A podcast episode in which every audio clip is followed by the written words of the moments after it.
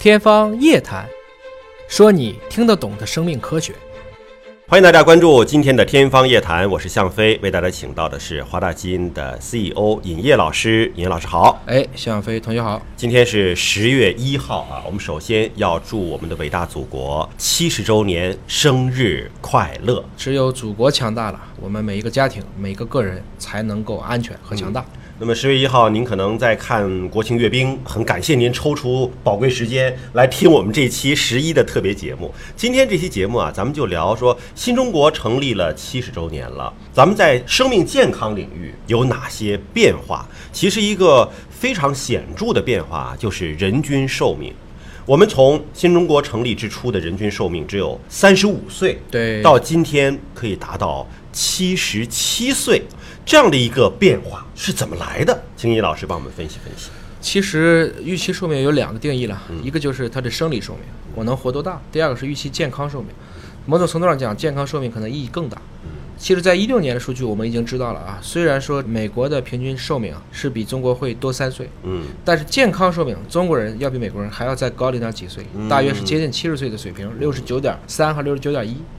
但你不要忘记啊，一个美国人的平均的公共卫生支出是中国人的将近二十倍，所以其实你很难想象，就是中国每一个人他这一辈子的卫生花费只有美国人的百分之五，他为什么能把健康预期寿命活得差不多？为什么呢？这是为什么？蛮好的一点，是吧？按理说，你说美国的这个公共卫生投入投入这么大，医保什么包住这么大，对吧？但好像人均寿命也没有怎样。美国医保倒是一个诟病的问题。其实你像欧洲很多是国家福利制，对，中国是管基本。美国呢，其实是可以买商保的，但是更重要的是，美国有全世界听起来最先进的医疗设备、医疗技术、药物，但实际上美国人其实他的平均寿命呢，这个并不高。我们先把这问题放在这儿。你知道新中国成立的时候，当时的新生儿死亡是多少吗？就生一百个孩子，有多少孩子活不下来？今天大概是在千分之几的水平啊，大概一千个孩子，可能新生儿死亡率在千分之二、千分之四，差不多就这个水平啊。那么你往前推，你觉得新中国那个时候，我们说一百个孩子，你认为有几个孩子活不下来？几十个，嗯，生五个死一个。这是有明确数据的哦。那这个过程中就太复杂了。你比如说这个孕期的各种各样的问题，嗯嗯嗯在围产期，特别是分娩的时候的感染，包括新生儿刚生出来可能也感染，嗯，所以这就是第一道关了。那如果死一个新生儿，他的平均寿命肯定拉低，这拉低就太厉害了，对吧？假如说有五个人，四个老先生都是平均寿命，我们说一百岁吧，嗯嗯嗯，新生儿刚生来就死了，那么这五个人平均寿命是多少呢？八十嘛，八十，这不四个一百嘛，除以五。我数学不好，不要问一个艺术生数学问题，就是这个意思。嗯，所以能够解决新生儿死亡，嗯，就可以极大的去使我们的人均寿命拉高。呃，您说这点，我突然想到一个问题哈，就比如说我的这个外公外婆这一辈儿生的孩子多七八个，对吧？但是现在的这些七大姑八大姨，并不是老人家们生的所有的孩子。那是，其实他们一说起来就说，哎呀，谁谁老大还是老几啊？对，没保住，五个死一个，哎，没留住这种，所以为什么多生？对，以前人为什么多生，就是因为你不知道这孩子能活到什么时候，能不能保得住？是。啊。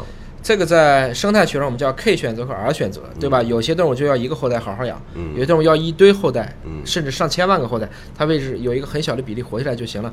对人类来讲，其实每一个后代我们都想把它好好的去照顾，但以前没有条件，所以其实造成新生儿死亡的两个最核心的原因，第一个是感染，嗯，第二个就是我们的遗传病，遗传病，这两个其实是最重要的两个。应该说，新中国成立以后，毛主席、周总理费了很大的劲。比如说抗美援朝的时候，我们没有闹出大疫，实际上就是因为新中国的天花疫苗在建国以后迅速的普及。是。中国告别天花，领先了世卫整整十五年。世卫大概是一九七九年号称是没有天花的，中国其实在六十年代初就已经很少很少还有人有天花了，这是一个很了不起的事。你看，降低新生儿的死亡率，那这么讲，疫苗其实立了大功，对。对吧？就是你这种新生儿的感染导致死亡率是非常高的，那你通过这种疫苗的防控，对，可能这种新生儿的各种疾病的感染就被降下去了。对，那么出生缺陷的防控呢？那是在什么时候才开始慢慢的纳入到人们的这个意识当中呢？我们说，因为遗传导致的出生缺陷，嗯，这个最早大概能推到八十年代左右吧。嗯，八十年代左右的时候，大家最开始就是先补叶酸，这其实是西方人的发现，就认为有些动物啊不补叶酸，这个动物的神经系统发育不好。嗯，后来就想到了，哎，孩子们的神经管畸形有没有可能跟孕妇的叶酸不足有关？嗯，所以大家就开始补叶酸，叶酸就是维生素 B 九，嗯，是一种维生素。后来发现它要补活性的叶酸，就像我们钙也有活性钙，要补一个活性的叶酸，我们就知道了，原来在备孕之前要补叶酸。嗯，后来两千年左右的时候呢，因为大家的努力啊，开始把唐氏综合征列入到一个筛查的范围内，大家通过原来的生化的方法做。一零年以后呢，我们有基因的方法开始做无创产前基因检测，那么现在已经开始筛查，可以做上百种，不管是染色体疾病还是遗传病，我们看得见啊，就像疫苗一样。如果疫苗做的大家都用得起了，我们就告别这些治不好和治不起的传染病了。如果基因检测都用得起了，我们在婚前、孕前、新生儿做几道，我们叫三级预防，这也是健康中国提出来的核心目标啊。我相信很多治不好或治不起的遗传病也会慢慢的离开我们。这两个是降低新生儿的死亡率的，对。但是健康的预期寿命啊，嗯，它除了说跟新生儿的死亡率有关之外，还跟什么东西是相关的？你比如说，在一个人的一个全流程上去看。抗生素的发明也是起了一个至关重要的作用。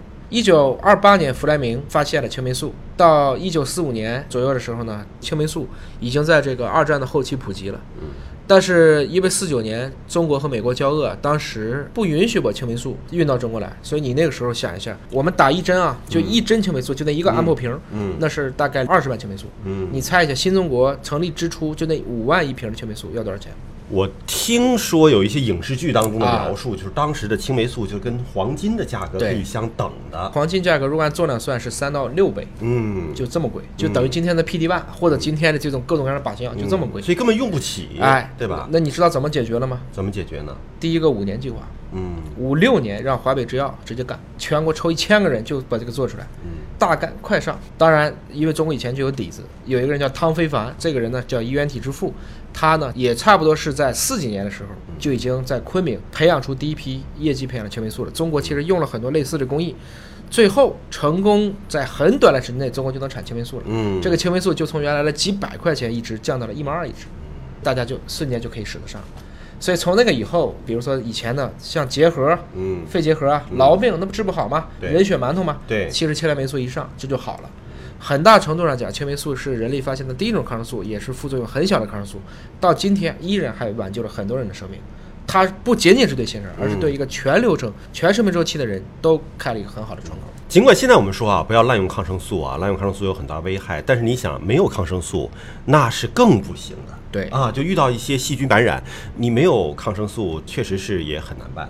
对，那么通过抗生素的这个发明和普及，那也是让中国人的健康水平变得越来越好了。然后呢，新中国成立以后，当时你知道我们有赤脚医生下乡嘛？嗯，很大程度上讲，并不能说赤脚医生的水平有多高，但是它能提高大家的一个卫生意识，做一些正向的一些督导啊，做一些卫生的宣贯呐。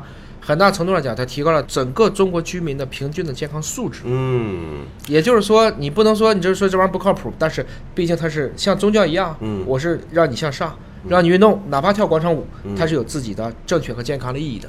对，这些工作其实是当新中国成立一穷二白的情况下非常重要的一种科普工作。嗯，真的，医生上山下乡当赤脚医生去做科普，让大家有这个。健康卫生的意识，没错，哪怕就是让你说洗手、洗脚、洗澡洗手、洗脚，按时睡觉，对，营养均衡，对吧？嗯。然后新中国呢，再往后看，就逐渐变得我们粮食可以自己了，对，我们肉、蛋、奶都能够变成一个基本的副食保证了，大家的营养水平起来了。因为以前吃不饱穿不暖的时候，你让他说健康，他没有这个意识。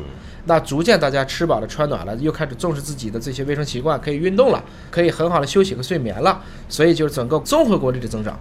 包括工业品的一些普及，也为我们的人均寿命做出了非常不错的贡献。根据世界卫生组织二零一八年发布的世界卫生统计啊，中国人均预期寿命的排名是全球排到第五十二位。嗯，尽管是五十二位，但是已经高出了全球平均水平了。高了四岁，比国足强太多了吧？啊，你看男足出去每次都包机，女排都坐经济舱，人女排冠军，完男足就这奶那样的，啊，所以要发挥这个吃苦耐劳的精神啊。对，但是我们看看最好的水平，日本呢，凭借着高质量的医疗服务和社会福利，是蝉联了全球的第一位。它的平均寿命啊，预期寿命是八十四点二岁。对，我们是七十七，对吧？他们地区来看，嗯，中国香港最高，对，超过八十六。嗯，国家来看，大国日本最高，但是你看一下上海的寿命，嗯，上海的平均寿命现在也接近八十四了。哎，对，上海的这个人均预期寿命达到了八十三点三七岁，全国领先，而且直逼日本。所以你知道中国真正的长寿之乡在哪儿？嗯，上海 是吧，北上广深。就是说，从几十万的人来看，巴马呀，很多的长寿乡都对。但真正在千万级别以上的看，它还是跟医疗水平密切相关的。因为你看上海的这个城市规模。人口的这个规模，没错，放到欧洲去，那可能就是一个国家了，几个国家，对吧？啊，呃，所以我们看看，就是经济的发展，包括整个国力的强盛，对它带来的还是人民的一种健康的成长。对，那我们是祝愿祖国繁荣昌盛的同时，也祝愿每一个国人都能够健康长寿。感谢您关注今天的节目，下期节目时间我们再会。